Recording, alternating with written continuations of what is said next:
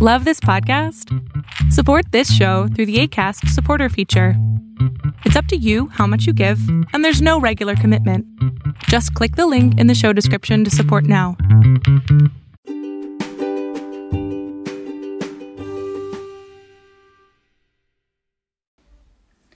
Hola, ¿qué tal? ¿Cómo están? Suben al volumen a este espacio de por y para mujeres y de vez en vez para varones también como en esta ocasión en la que otra vez, de nueva cuenta, nuestro objetivo casi principal son los varones adolescentes, pero por supuesto también las mujeres adolescentes y padres y madres de esas mujeres y hombres jóvenes. Platicábamos del sexting entre personas adultas y de cómo la pandemia ¡fum! incrementó a niveles muy importantes el intercambio erótico sexual entre personas adultas a través de distintas plataformas multimedia. Pero, oigan, pues esto también lo hacen las personas adolescentes. Por supuesto que también lo hacen. Y también está bien, no está mal. No señalemos ni juzguemos, ni mucho menos critiquemos las prácticas que realizan las y los adolescentes. Mejor sentémonos a platicar con ellos y con ellas.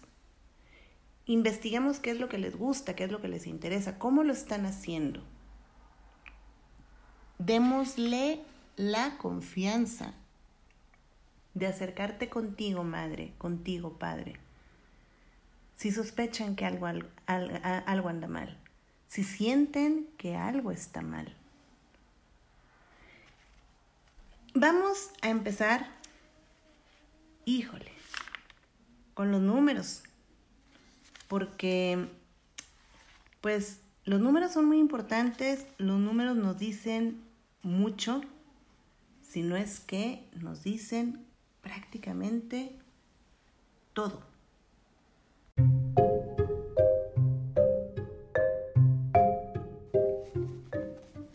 En el año 2019, antes de la pandemia, Internet Watch Foundation, una organización con sede en el Reino Unido, señaló que el 80% de las selfies sexuales que encontró en su permanente rastreo era de menores de edad en un rango de entre los 11 a los 13 años. No solo se trata de fotografías, sino también de videos que las niñas hacen de sí mismas en sus hogares. La Internet Watch Foundation señala que de todas las páginas web con imágenes de explotación sexual infantil detectadas, al menos un tercio son videos y fotografías autogeneradas por las niñas en sus habitaciones.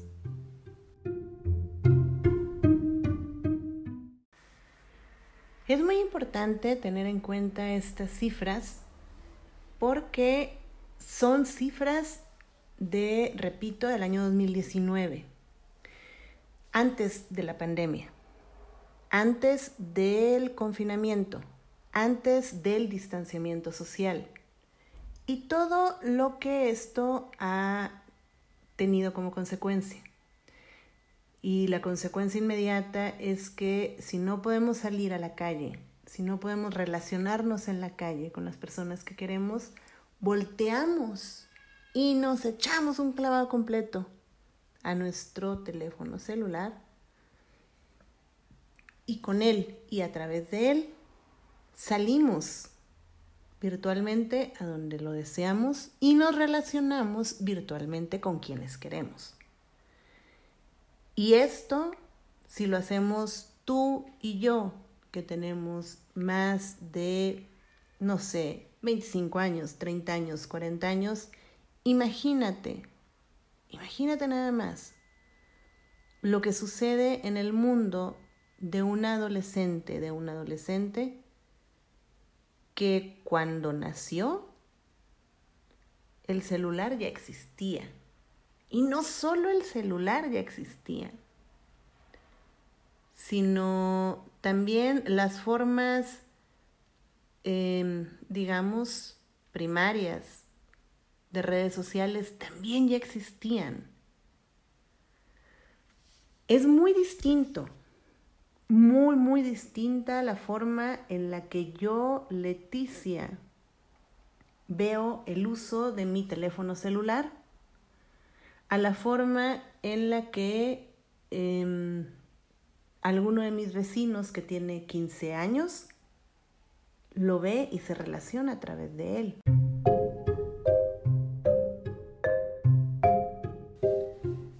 Las niñas, cada vez a menor edad, tienen acceso a cámaras y celulares con conexión a Internet y en la privacidad de sus habitaciones están prácticamente solas en el mundo virtual, en la aparente seguridad del hogar, a una edad en que son increíblemente vulnerables y quedan expuestas y completamente solas.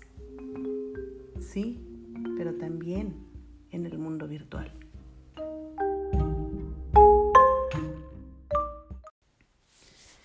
¿Qué es lo que sucede con el sexting que practican las y los adolescentes?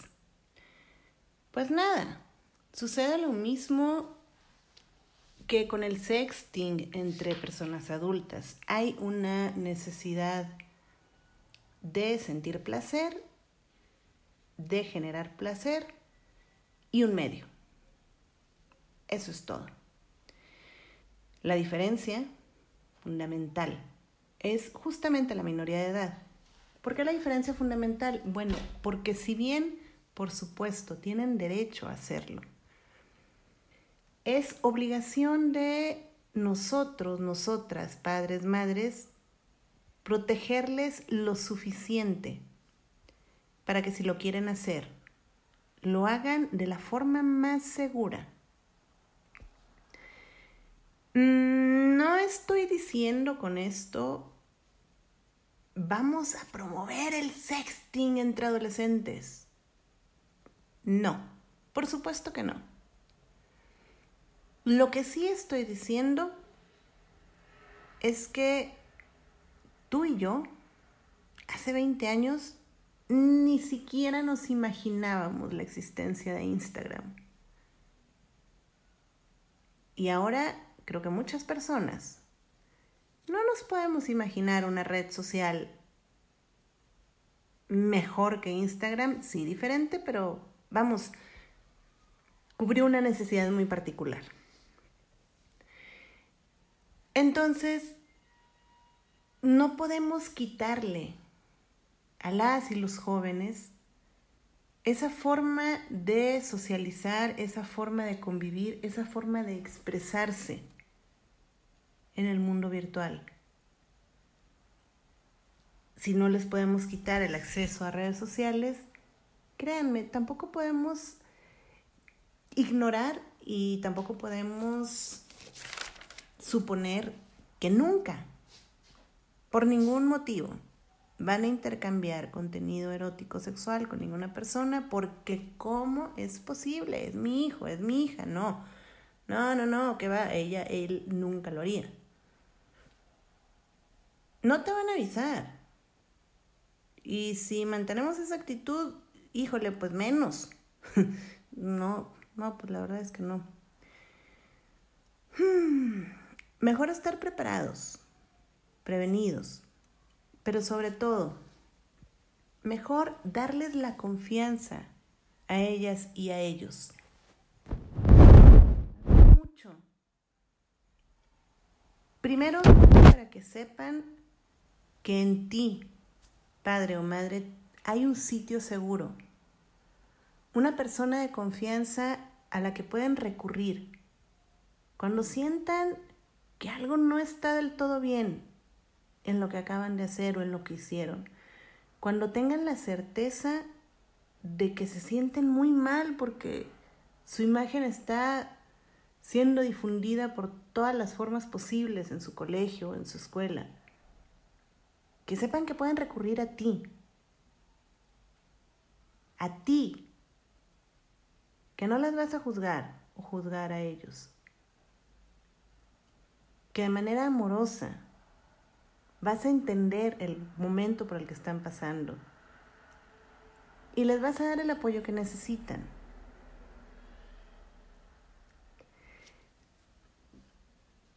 No podemos ignorar tampoco que este mundo virtual evoluciona de manera eh, casi que en un parpadeo está evolucionando ante nuestros ojos.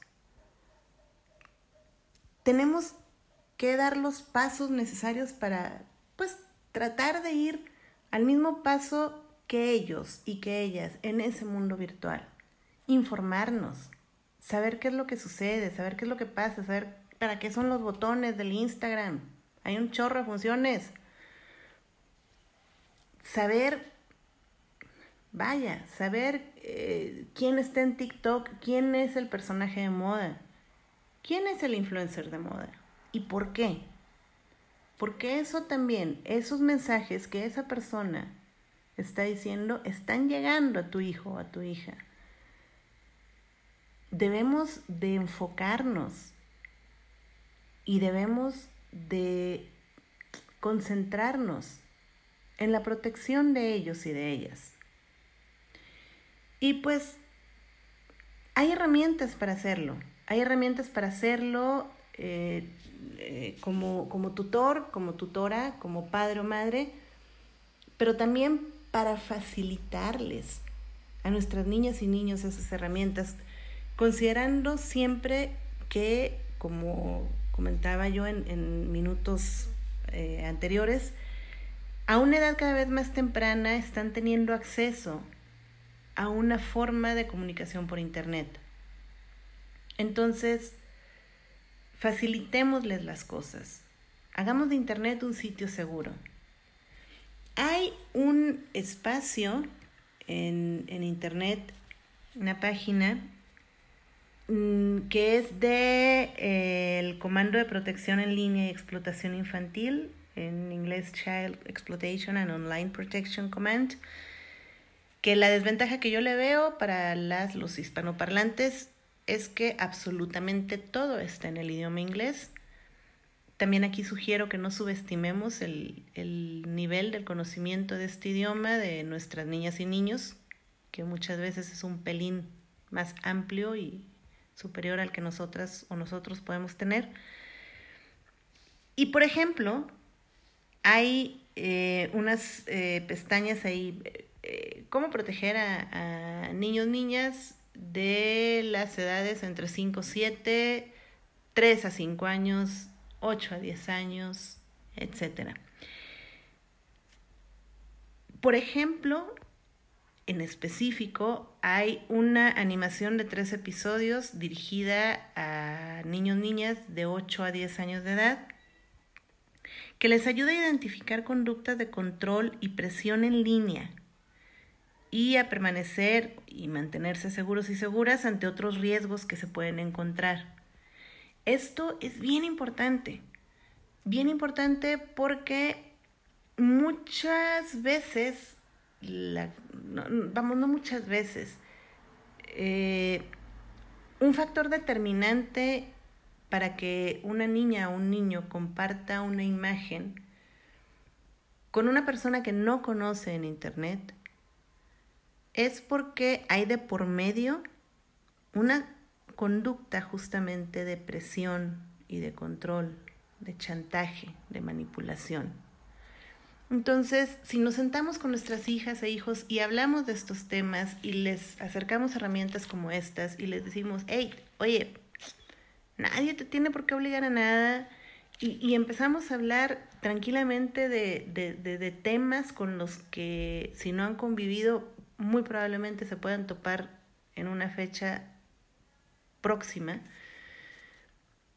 lo que va a suceder es que vamos a fortalecer la autoestima de esas niñas y niños, pero también les vamos a dar aquello que necesitan para enfrentarse en los momentos eh, de mayor peligro, pero también en los momentos en los que no sabemos si nos van a tener cerca para protegerles. Recordemos que ellos, ellas, son el mayor proyecto de nuestras vidas. Entonces, vamos a refrescar nuestros conocimientos, vamos a aprender nuevas formas de aprender y vamos a socializar y a no espantarnos con fenómenos como el sexting entre adolescentes. Mejor informémonos para ayudarles. Yo soy Leticia del Rocío y nos escucharemos pronto. Muchas gracias.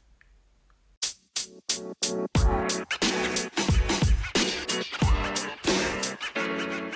man. You know, man.